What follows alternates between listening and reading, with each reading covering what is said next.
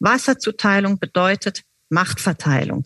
Das war schon immer so. Das war nicht ganz so schlimm, wenn das Wasser immer noch ausreichend für alle war, aber das verschärft sich natürlich mit der, mit der Wasserknappheit im Kontext von Klimawandel, von steigendem Wasserbedarf, von der Bedeutung von Wasser für Einkommen.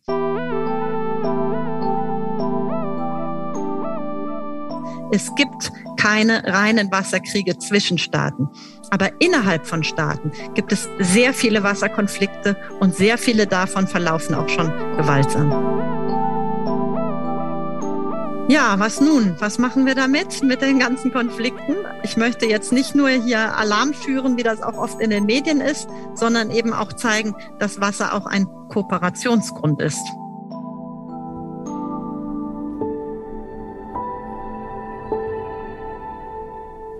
Die Stimme, die ihr gerade gehört habt, gehört Annabel Hudre.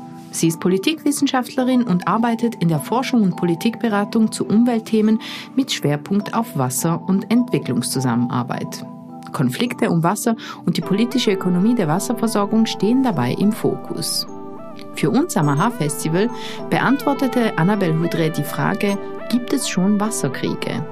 Den Vortrag, den ihr gleich hört, hielt sie im Januar 2022 in Luzern. Viel Spaß mit der Audioversion dieser Lecture.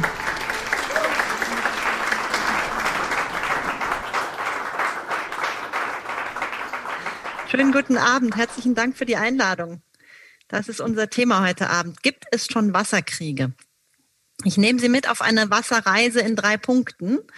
Zuerst gucken wir, was ist eigentlich zwischen Anrainern von Flüssen los? Was sind grenzüberschreitende Wasserressourcen? Was ist eigentlich ein Wasserkrieg? Und was sind die Ursachen? Und dann zoomen wir in die Länder rein, um zu gucken, was gibt's denn schon für Wasserkonflikte innerhalb von Ländern.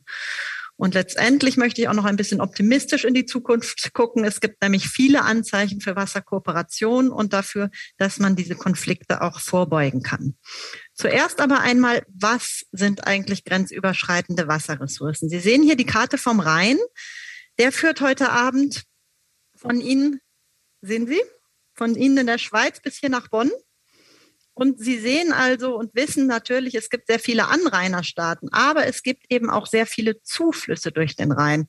Und dieses ganze Gebiet bezeichnet man als Flusseinzugsgebiet mit den Anrainerstaaten und mit den ganzen Zuflüssen auf der Seite. Sie sehen also, zu einem Flusseinzugsgebiet gehört mehr als nur der Fluss. Und in diesen ganzen Einzugsgebieten und Zuflüssen zu dem Hauptfluss, da kann eben Verschmutzung stattfinden, da wird Wasser entnommen, da wird Infrastruktur gebaut und das alles hat eben dann äh, Auswirkungen auf den weiteren Verlauf vom Fluss und auf die Länder und Bewohner, wo der Fluss weiter durchfließt. Es gibt auf der Welt 263 grenzüberschreitende Flusseinzugsgebiete und 300 grenzüberschreitende Aquifere, also gemeinsame Grundwasserressourcen zwischen Ländern. 145 Staaten haben ihr Land in grenzüberschreitenden See- oder Flusseinzugsgebieten. Und wenn Sie hier die Karte sehen, sehen Sie, es betrifft äh, quasi die ganze Welt. Und die Grenzen dieser Flussgebiete haben wenig gemeinsam mit den nationalstaatlichen Grenzen. Das heißt, die Anrainer müssen sich darüber verständigen, wie gehen wir um mit der Menge, die wir entnehmen, mit der Verschmutzung und andere Dinge.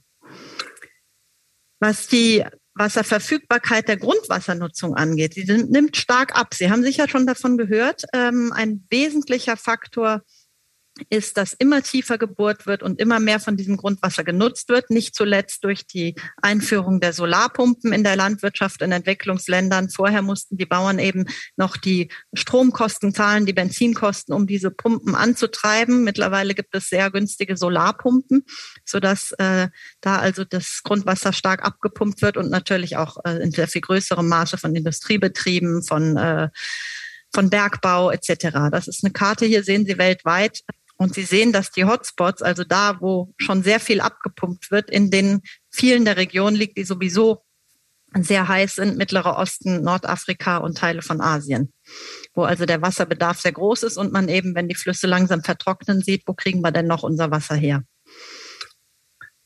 Jetzt ein Beispiel aus Libyen äh, zur Grundwassernutzung. Da hat eben Gaddafi zu Lebzeiten das äh, so selbst bezeichnete achte Weltwunder geschaffen, das Great Man-Made River Project. Ähm, also extrem wasserknappes Land, äh, eigentlich so gut wie keine Oberflächengewässer aber eben Zugang, Sie sehen es äh, auf der Karte rechts unten, zu dem Nubien ähm, Sandsteinaquifer.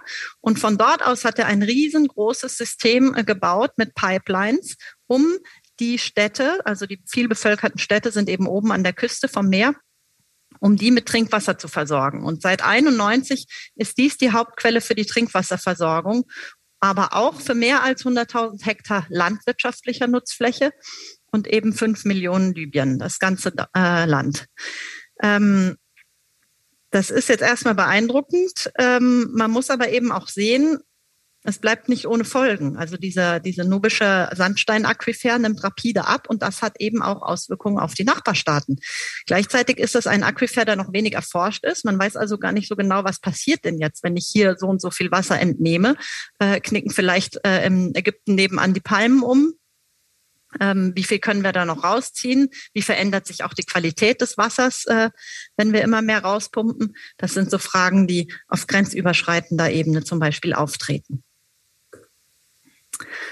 Ab wann ist eigentlich ein Wasserkrieg ein Wasserkrieg? Das wird ja immer in den Medien so, so sehr polemisch dargestellt. Und ich habe auch, wenn ich mit Journalisten, Journalistinnen spreche, oft diese Erwartungshaltung. Na, wann knallt's denn jetzt? Äh, geht's denn jetzt los? Am Nil, am Euphrat Tigris? Äh, da, da haben die doch so viel, so wenig Wasser und jetzt streiten sie sich drum. Ähm, und dann haben wir so schöne Karten wie hier, International River Disputes, wo einige grenzüberschreitende Flüsse eingezeichnet sind. Ähm, in der Tat, in diesen Regionen gibt es Konflikte, aber es gibt eben bisher zum Glück keine Kriege. Und deshalb heißt diese Karte eben auch River Disputes, also Konflikte um Wasser. Und deshalb müssen wir jetzt erstmal klären, was ist eigentlich ein Konflikt um Wasser und was ist eigentlich ein Krieg um Wasser. Im Zentrum stehen meist Fragen von Menge, Qualität und Nutzungsbedingungen. Wer darf wann wie viel Wasser benutzen und zu welchen Bedingungen? Und dann kommt es eben darauf an, gibt es genug Wasser, dass alle Bedürfnisse befriedigt werden können oder nicht? Gibt es Spannungen? und wie stark sind diese Spannungen ausgeprägt. Es kann eine einfache Polarisierung sein, man ist sich nicht einig und es kann eben auf dem anderen Ende der Skala bis zu Konfrontation und Gewalt führen. Dazwischen gibt es aber sehr, sehr viele Zwischenstufen und das geht für die grenzüberschreitenden und für die innerstaatlichen Konflikte.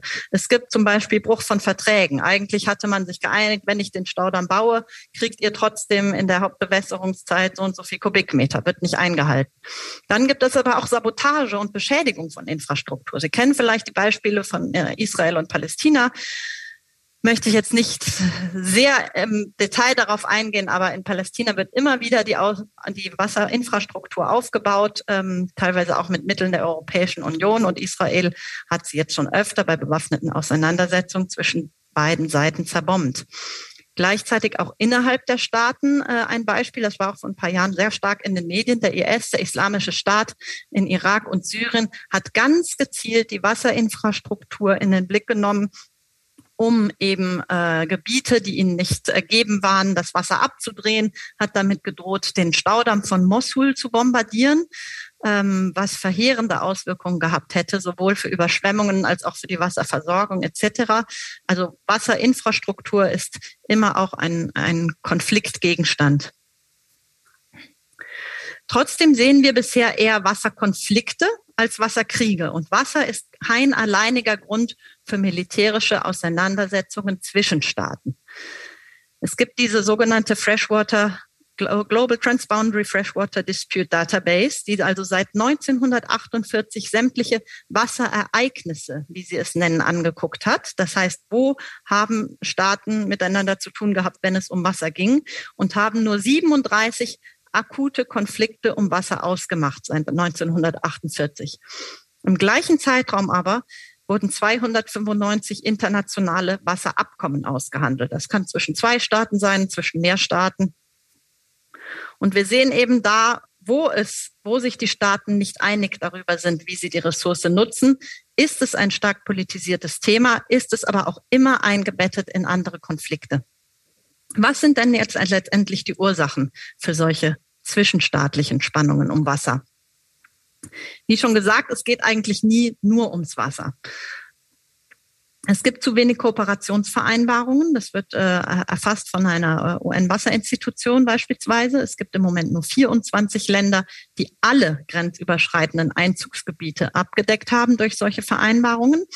Und Konflikte sind sehr selten auf Wassernutzung über oder die ökologische Verfügbarkeit beschränkt, sondern meistens geht es um soziopolitische und ökonomische Interessen. Gleichzeitig ist gerade in den Ländern, wo das Wasser knapp ist, Wasserzuteilung bedeutet Machtverteilung. Das war schon immer so. Das war nicht ganz so schlimm, wenn das Wasser äh, immer noch ausreichend für alle war, aber das verschärft sich natürlich mit der, mit der Wasserknappheit im Kontext von Klimawandel, von steigendem Wasserbedarf, von der Bedeutung von Wasser für Einkommen. Also wir sehen zum Beispiel in Nordafrika habe ich viel gearbeitet. Zuteilung von Wasser bedeutet an Kleinbauern, ihr könnt überleben, an Großbauern, ihr könnt exportieren. Und wenn dieses Wasser eben nicht zugeteilt wird, dann kommt es auch ganz schnell zu Unruhen. Gleichzeitig könnte man ja sagen, na gut, wenn das alles jetzt nur solche Konflikte sind, äh, das ist vielleicht ganz ärgerlich, aber nicht so schlimm. Hauptsache, es gibt keinen Krieg mit vielen Toten. Dem ist nicht so. Sie wissen alle, wie wichtig Wasser ist für unseren täglichen Bedarf und für die Entwicklung des Menschen. Es ist mit wahnsinnig vielen Bereichen verbunden. Es schlägt sich äh, über auf die, auf die Ernährung, auf die Gesundheit, auf die Bildung, auf sehr, sehr viele Bereiche.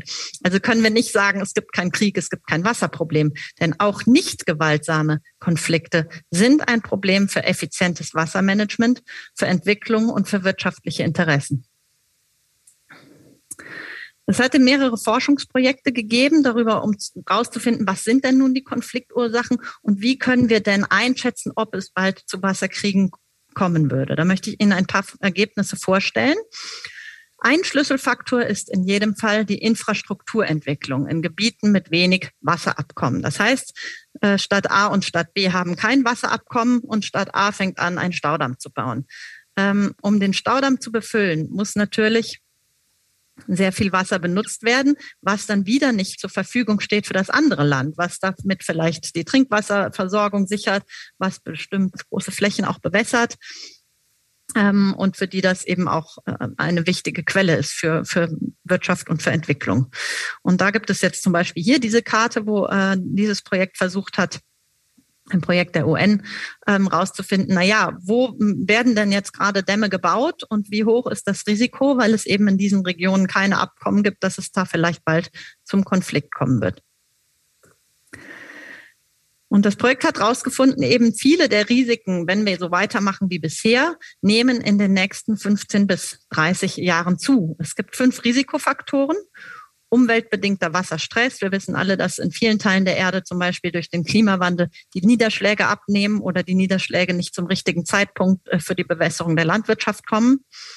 Menschlicher Wasserstress, Nährstoffverschmutzung, verschärfende Faktoren für hydropolitische Spannungen. Das heißt, zwei Staaten sind ohnehin verfeindet und jetzt kommt auch noch dazu, dass es zu wenig Wasser gibt. Und die Veränderung der Bevölkerungsdichte. Klar, klar, dicht besiedelte Gebiete brauchen mehr Wasser, ähm, aber auch Veränderungen wie ähm, die Ausweitung der, der, Bewässerung oder große Tourismusgebiete. Ähm, Genau. Und sie haben, die Forscher haben drei Hauptfaktoren ausgemacht, also Bevölkerungsentwicklung, Wasserentnahme und Wasserverfügbarkeit. Klar, wir können die, die Bevölkerung multiplizieren, solange die nicht viel Wasser brauchen, weil sie vielleicht ihr ganzes Getreide importieren und nicht unbedingt in der Wüste äh, Golf spielen müssen ist der Wasserbedarf nicht so hoch. Aber in den meisten Ländern ist eben der Wasserbedarf stark steigend. Ähm, also können wir eigentlich kaum mehr, wie es in den vergangenen Jahren getan wurde, nur noch die Wassermenge erhöhen. Staudämme bauen, Entsalzungsanlagen bauen, ähm, Wasserrecycling verbessern. Das dreht alles ein bisschen an dem Problem, an der Schraube zur Lösung. Aber im Grunde genommen äh, muss sich jedes Land fragen, wie können wir denn Wasser einsparen? Wen trifft es hart? Wo brauchen wir Kompensation, damit diese Leute eben äh, dann immer noch Einkommen haben, beispielsweise, wenn die Einkommen von Wasser abhängen? Und Sie sehen hier, von diesem Projekt äh, der UN, sogenannte Risk Hotspots. Ähm, und da eben die drei Faktoren. Wie entwickelt sich die Bevölkerung? Wie viel Wasser wird denn entnommen von dem, was erneuerbar ist und verfügbar ist? Und wie viel Wasser gibt es überhaupt? Trotzdem ist es natürlich nur ein Indikator für mögliche Konflikte, denn es kommen wirklich sehr viele Faktoren zusammen und kein Konflikt ist wieder ein andere. Hier ist es nochmal etwas mehr detailliert. Also es geht um die Qualität vom Wasser, es geht um die Menge von Wasser, es geht um die Ökosysteme, es geht drum um die Governance. Wie gibt es eigentlich Abkommen? Gibt es eigentlich Daten? Werden diese Daten ausgetauscht zwischen den Ländern, damit jeder weiß, wie viel verfügbar ist und wer wann wie viel entnimmt? Äh, es geht um die Bevölkerungsentwicklung und um den Wasserbedarf der Bevölkerung. Und es geht eben letztendlich auch um die Einzugsgebiete, also die, die, die Wassersysteme. Und zwar ähm, Flüsse, aber auch Seen und, und Deltas, die jetzt auch wiederum vom Klimawandel betroffen sind. Also Sie sehen, es ist sehr komplex, es ist sehr viel mehr als einer nimmt Wasser raus und deshalb hat es der Nachbar nicht. Ja, kurz zwei Beispiele, von denen Sie vielleicht auch schon gehört haben, die waren auch häufiger in der Presse. Nil und der Euphrates, jeweils mit mehreren Anrainerstaaten. In beiden Fällen haben wir sowohl innerstaatliche, aber auch zwischenstaatliche Bedarfe an Wasser. Und hier überschneiden sich die Interessen. Es ist beides in sehr wasserknappen Gebieten und überall steigt der Bedarf an Wasser. Und wir sehen häufig in solchen Ländern, wo es, wo es Spannungen um Wasser gibt, dass es eigentlich bei innenpolitischen Schwierigkeiten, wenn Machthaber in Frage gestellt werden oder auch im Kontext vom arabischen Frühling und so weiter, ähm, macht es sich immer ganz gut, ein externes Feindbild zu haben um eben die Bevölkerung hinter sich äh, einzuschwören. Also das sieht man auch im Fall von Sisi in Ägypten im Moment sehr deutlich. Ähm, und in beiden Fällen gibt es keine verbindenden Verträge. Aber was die Lage noch sehr viel erschwert im, im Euphrat-Tigris-Bereich, es gibt teilweise gar keine staatlichen Ansprechpartner, mit denen man irgendwelche Verträge schließen könnte. Beispielsweise in umkämpften Gebieten oder wenn eben Milizen präsent sind. Hier mal kurz die, die Anrainerstaaten des Nil. Es sind zehn seit der Abspaltung von Südsudan, äh, von Sudan.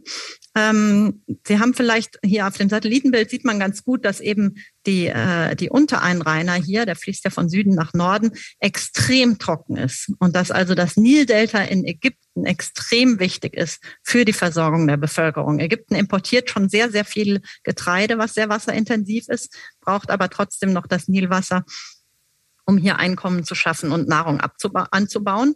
Und Sie haben vielleicht gehört von den Grand Ethiopian Renaissance Dam, das größte Dammprojekt Afrikas oder vielleicht sogar der Welt.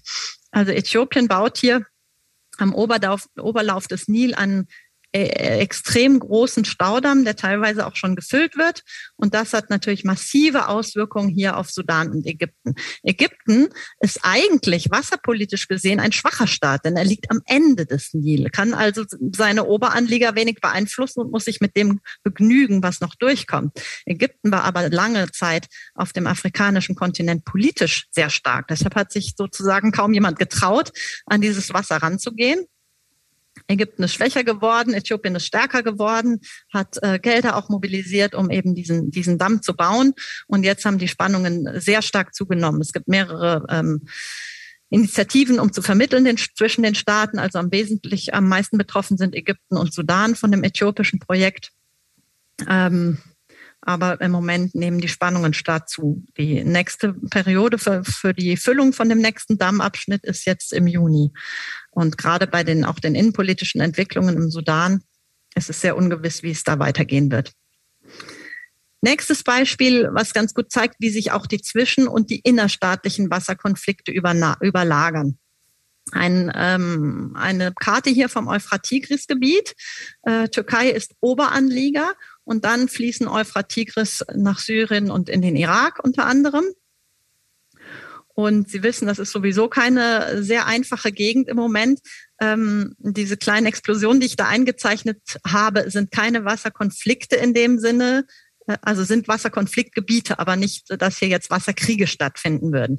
Wir haben hier zwischenstaatlich äh, an den beiden Grenzen, also sowohl äh, Türkei Irak als auch Türkei, Syrien das Problem, dass die Türkei ebenfalls sehr viele Staudämme gebaut hat, so dass äh, im Unterablauf sehr viel weniger Wasser verfügbar ist, was insbesondere jetzt, da wir sehr viel weniger Niederschläge haben, längere Dürreperioden, teilweise auch zunehmende Bevölkerung in einigen Gebieten, ähm, für Syrien und Irak eine Katastrophe ist. Da sind ähm, große Anbaugebiete komplett trockengelegt, sodass die Bevölkerung abwandert und woanders ihr Einkommen und Überleben suchen muss.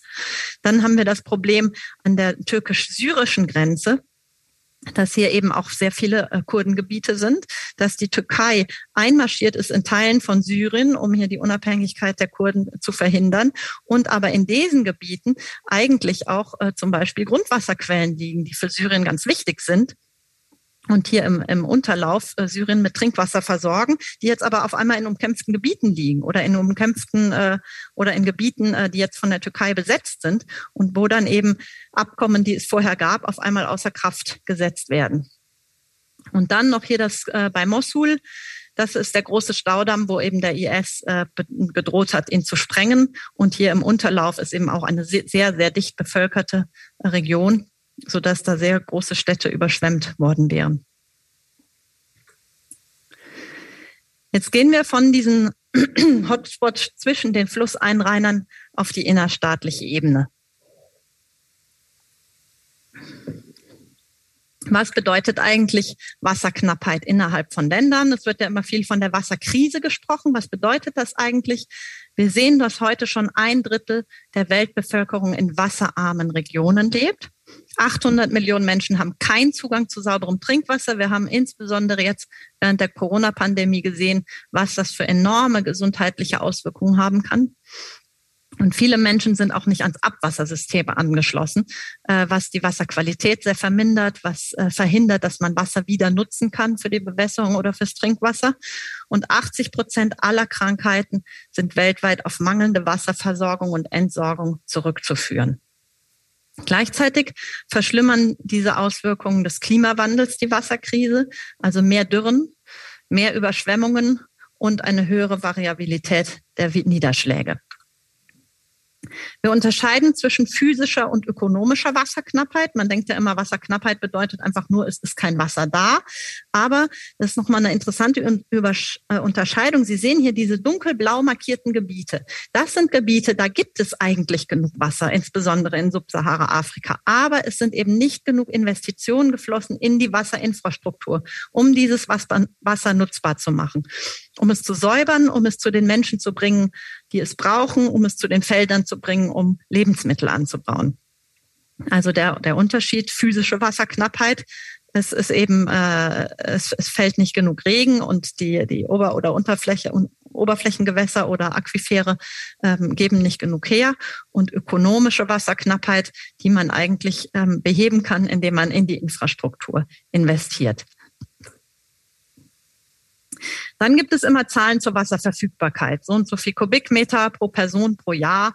Ähm, das wird in der Regel auf der nationalen Ebene kommuniziert und man sagt, ein Land ist wasserknapper als das andere. Aber das sagt uns noch lange nichts darüber aus, wie sieht es denn in verschiedenen Saisons aus? Wie sieht es denn in verschiedenen Regionen dieses Landes aus? Und wie sieht es für die einzelnen Familien aus? Denn die Familie muss eben die Mittel dafür mobilisieren, muss vielleicht ein gutes Verhältnis zum Dorfältesten haben, damit sie mehr Wasser kriegen und so weiter. Andererseits hängt die Wasserverfügbarkeit auch ab vom Bedarf. Wir müssen gucken, für wen und wo ist das Wasser knapp. Es gibt eine Konkurrenz zwischen verschiedenen Sektoren, zwischen der Landwirtschaft, der Industrie und den Haushalten und die Zugangsbedingungen sind unterschiedlich. Wer hat welche Infrastruktur, um, um das Wasser zu nutzen? Wer hat das Geld, um die Wassergebühren zu bezahlen? Und dann kommt man ganz schnell zu der Frage, na ja, gut, Wasserkrise ist denn die Nachfrage schuld? Weil die Menschen immer mehr verbrauchen, weil wir hier in Europa im, im Sommer, äh, im Februar schon Erdbeeren aus Spanien und Marokko essen? Oder ist es vielleicht nicht auch die Steuerung der Nachfrage? Und letztendlich, welches Entwicklungsmodell verfolgt ein Land oder eine Region? Und da sehen wir, dass in ganz vielen Ländern eben nur in einem Sektor gedacht wird. Es wird nicht gedacht, ähm, wie wirkt sich denn der Wasserbedarf von Industrie, von Landwirtschaft, von Tourismus gleichzeitig auf die Vorkommen aus. Wie wirkt sich denn unsere Entwicklungsstrategie in 50 Jahren aus auf die Wasservorkommen? Und diese Zielkonflikte, die dabei entstehen können, die möchte ich Ihnen kurz an, an den vier Dimensionen von Wassergovernance erklären, nämlich die ökologische, ökonomische, soziale und politische. Und an diese Dimension müssen wir denken, wenn wir Zielkonflikte vermeiden wollen. Zunächst mal die ökologische Dimension. Sie haben sicher alle schon ein bisschen von dem Wasserkreislauf gehört. Wir müssen also die Ressource nachhaltig nutzen, damit die Ökosysteme und ihre Funktionen auch für Wasser erhalten werden können. Die Lagerung von Wasser, die Bereitstellung, die Reinigung und der Ablauf. Das alles wirkt sich nämlich aus darauf, wie viel Wasser wir haben und welche Qualität dieses Wasser hat. Die ökonomische Dimension, es gibt ja immer diesen, diesen Streit, naja, wir müssen nur die Wasserpreise genug erhöhen, dann wird sich das mit dem Bedarf schon regulieren. Ähm, es gibt das Argument, wir müssen das Wasser effizienter nutzen für industrielles Wachstum und Landwirtschaft. Aber es gibt eben auch sehr hohe Kosten von mangelnder Abwasserbehandlung in vielen Entwicklungsländern und von der Ressourcenübernutzung. Es gibt die Frage der Wasserbepreisung, auch ein ökonomischer Aspekt und der Kosten der Infrastruktur, gerade für, für große Gebiete, für nicht zahlungskräftige äh, Kunden oder eben auch für große Infrastrukturvorhaben wie Dämme äh, sind das enorme Kosten. Und da stellt sich die Frage, na ja, wer soll denn diese Kosten jetzt übernehmen? Der Staat, die Wassernutzer, der Privatsektor? Das sind alles ökonomische Fragen im Wasserbereich. Letztendlich auch die soziale Dimension als drittes. Die Menschen, je nachdem, wo sie wohnen und wann sie Wasser brauchen, haben einen ungleichen Zugang. Es wirkt sich auf die Gesundheit aus, wie wir schon gesagt haben, aber auch auf die Bildung in bestimmten Ländern. Und hier sehen wir, dass vor allem die Mädchen zum Wasserholen geschickt werden und deshalb nicht in die Schule gehen können beispielsweise. Und häufig sind eben gerade von der Wasserversorgung die Leute von ungenügender Wasserversorgung die Menschen betroffen, die ohnehin schon marginalisiert sind, die ohnehin schon geringere Entwicklungschancen haben. Und die politische Dimension, die kam eben bei dem Zwischenstaatlichen auch schon raus. Wasser ist ein Instrument für Macht und Einfluss in den Ländern und zwischen den Ländern, bei den Streiten zwischen den Sektoren. Das sehen wir auch teilweise schon hier in, in Europa. Wasser ist aber auch ein Faktor von außenpolitischer Unabhängigkeit. Also gerade so viele afrikanische Länder in der oder nordafrikanische Länder dann in der Zeit der, der Dekolonialisierung war der Wasseraspekt total wichtig, Infrastruktur bauen, damit wir unabhängig sind von Getreideimporten beispielsweise. Also wir sehen, Zugang zu Wasser ist eine globale Herausforderung. Und unzureichender Zugang zu Wasser, wie wir ihn im Moment haben, ist eine Gefahr nicht für die menschliche Entwicklung und bedeutet Konfliktpotenzial. Und was dieses Konfliktpotenzial auf innerstaatlicher Ebene bedeutet, zeige ich Ihnen jetzt anhand von fünf Konflikten. Und das sind Konflikte, die wir schon heute beobachten. Also meine These, meine Antwort auf die Frage, gibt es schon Wasserkriege, ist, es gibt keine reinen Wasserkriege zwischen Staaten. Aber innerhalb von Staaten gibt es sehr viele Wasserkonflikte und sehr viele davon verlaufen auch schon gewaltsam. Typ 1 Wasserkonflikte zwischen Nomaden oder zwischen Nomaden und Sesshaften.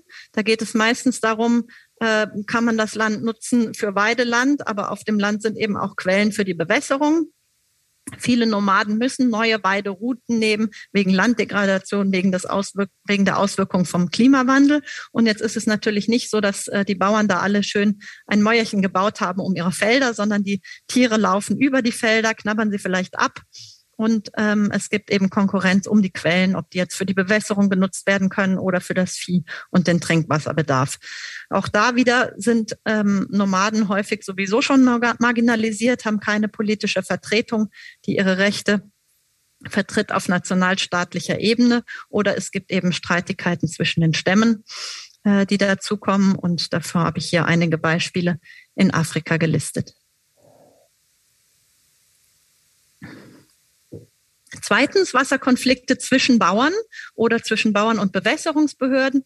Hauptkonfliktpunkte hier sind der Wasserzugang zu öffentlichen Bewässerungssystemen äh, mit sehr viel Korruption in einigen Ländern, aber auch, dass eben reichere Bauern tiefer bohren können. Und wenn der, das Aquifer absinkt, haben sie noch Zugang und können weiter ihre Tomaten exportieren, während die kleinen Bauern eben nicht das Geld investieren können und kein Wasser mehr haben oder Uneinigkeiten in Bewässerungsgemeinschaften, die die gleiche Infrastruktur nutzen, aber sich nicht einig darüber sind.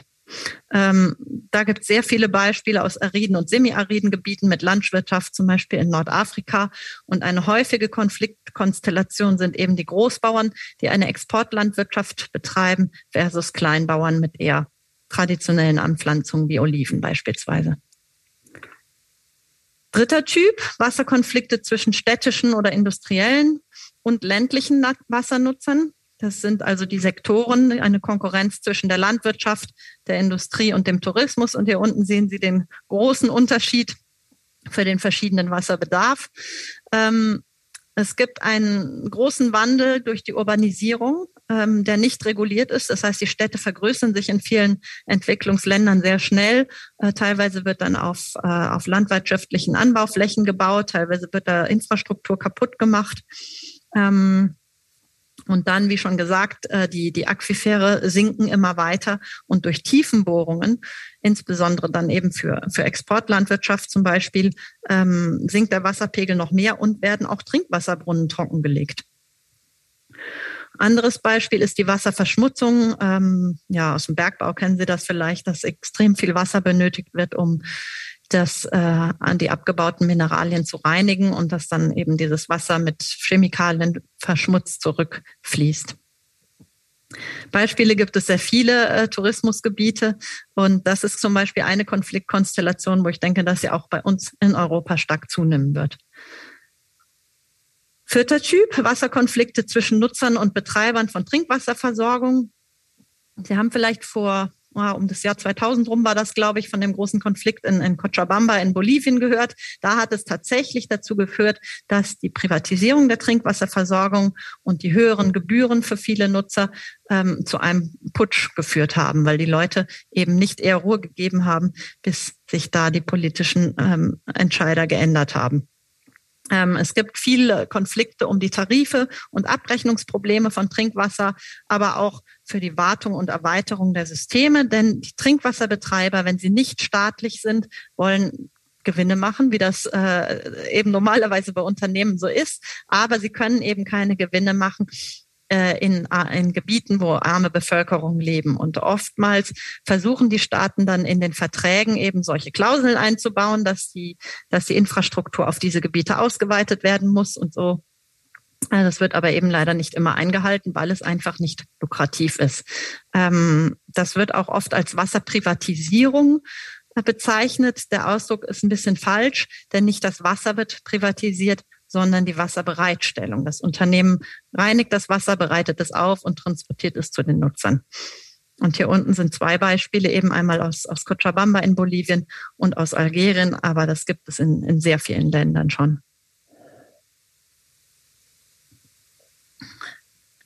Nächstes und letztes Beispiel, Wasserkonflikte zwischen Befürwortern und Gegnern großer Infrastrukturprojekte. Sie kennen vielleicht noch die Debatte um den Elisu-Staudamm in der Türkei. Ähm, aber eben auch äh, gibt es noch viele weitere Fälle. Also es ist umstritten, wer denn das Wasser bekommen soll, bevorzugte Sektoren oder Regionen. Ähm, äh, da, wo der Damm gebaut wird, äh, gibt es dann auf einmal weniger Wasser, denn das äh, verbleibt im Damm und ähm, ist eben in der Umgebung nicht unbedingt verfügbar, sondern nur da, wo die neue Infrastruktur es hintransportiert. Und ein weiterer häufiger Streitgrund sind mangelnde Kompensation und ungenügende Umweltauflagen an Kontrolle. Das heißt, die Leute, die vorher Wasser bekommen haben ähm, oder deren ähm, Häuser jetzt geflutet wurden, deren Städte geflutet wurden, wo sie gelebt haben, werden nicht ausreichend entschädigt.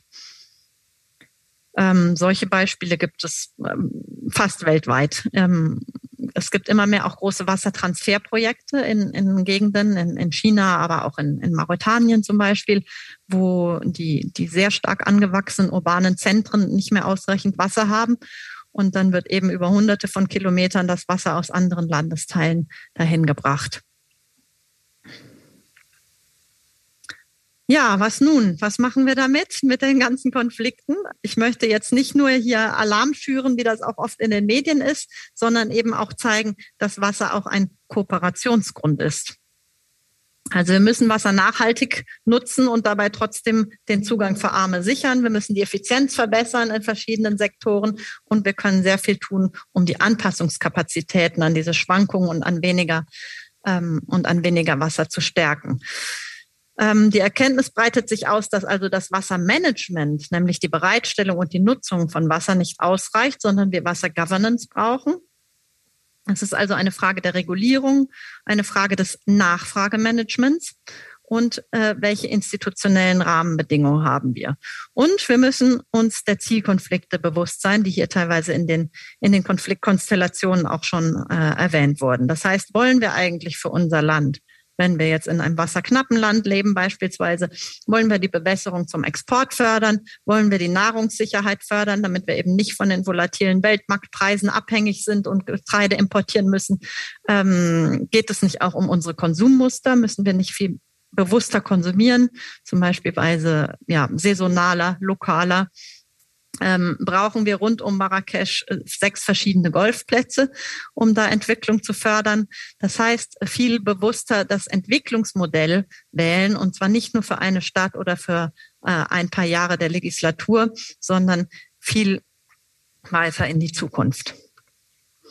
Und wir können sehr viel stärker als bisher noch das Kooperationspotenzial fördern. Sie, Sie wissen vielleicht, am Rhein gibt es sehr viele sehr positive grenzüberschreitende Abkommen. Der Rhein war total verschmutzt, konnte nicht mehr zum Baden genutzt werden. Äh, es gab weniger Fische dort und ähm, andere Biodiversität hat gelitten. Und durch die Kooperation ist es eben gelungen, den Rhein sauberer zu machen, sich auf gemeinsame Standards zu einigen, beispielsweise auch für Überflutungsgebiete etc.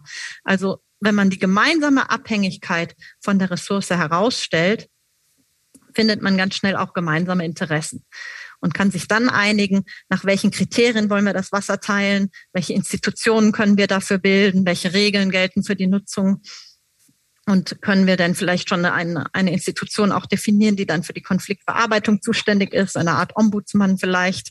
Ähm, und letztendlich ist gemeinsame Wassernutzung auch immer ähm, ein, ein neues Verhältnis der Parteien zueinander und äh, Förderung von Vertrauen. Der Schlüssel zur Konfliktvermeidung ist, die Anpassungskapazitäten und die Governance-Strukturen zu stärken und die Verwundbarkeit gegenüber Wasser und dem, was es bedeutet, an, an gesellschaftlicher Polarisierung auch zu vermindern. Und das Kooperationspotenzial von gemeinsamer Wassernutzung geht weit über die technischen Fragen hinaus. Wir sehen, es wirkt sich aus auf sozialen Zusammenhalt, auf Legitimität von Regierungen, auf Bekämpfung struktureller Ungleichheit und Konfliktlösung. Und vielleicht ganz kurz hier zwei Beispiele. Ecopeace Middle East, eine enorm einflussreich gewordene Nichtregierungsorganisation im Bereich äh, Jordanien, Palästina, Israel, was ja jetzt wirklich ein sehr polarisierter und sehr schwieriger Raum ist. Und Ecopeace ist es dort gel gelungen, man sieht es hier unten auf dem einen Bild bei, bei Water Cannot Wait, hier sehr viele grenzüberschreitende Initiativen zu, sehr erfolgreich durchzuführen. Das reicht von ähm, von Kooperationsabkommen zwischen, zwischen Bürgermeistern über Sensibilisierungsprojekte für Kinder, äh, gemeinsames äh, Müllsammeln am Ufer des Jordan, äh, gemeinsame Investitionen in, in wassersparende Technologie und das in einem wirklich sehr schwierigen Kontext. Und das andere Beispiel aus Uganda, da ist es der NGO Safer World gelungen, in Norduganda beim Wiederaufbau nach einem Konflikt die Wasserversorgung ähm, konfliktsensibel zu gestalten. Das heißt, man hat gesagt, das ist eine Region, wo vormals verfeindete Parteien wieder zusammenleben werden. Die müssen auch miteinander klarkommen. Und warum können wir denn nicht die Infrastruktur, die wir hier sowieso aufbauen, damit die Leute Trinkwasser haben, gemeinsam nutzen? Gemeinsam in dem Sinne von gemeinsamen Institutionen, die also darüber beraten, wer wann wie viel Wasser äh, bekommt, äh, zu welchen Preisen etc., die gemeinsame technische Trainings haben. Und all das hat also gezeigt, dass man gerade über diese gemeinsame Wasserversorgung auch viel Vertrauen aufbauen kann und dann vielleicht auch Strukturen hat, die in anderen Konflikten dann zwischen den äh, Bevölkerungsgruppen intervenieren können. Das war's von meiner Seite für heute Abend. Herzlichen Dank Ihnen.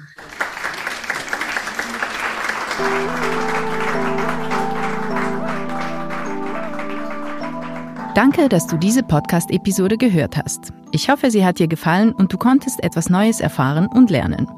Und wenn du schon mal da bist, lass uns doch eine Bewertung oder ein paar Sternchen da. Das würde uns sehr helfen. Und wenn du mehr Vorträge vom AHA-Festival hören willst, abonniere diesen Podcast und folge uns auf Instagram und Facebook. Auch über Feedback freuen wir uns sehr. Schreib uns eine Mail an am.aha-festival.ch. Aha, ein Podcast für Wissen ist eine Zusammenarbeit von Christoph Fellmann und mir, Anna Matjaschewitsch. Mitproduziert und komponiert hat Nikola Milos Misic.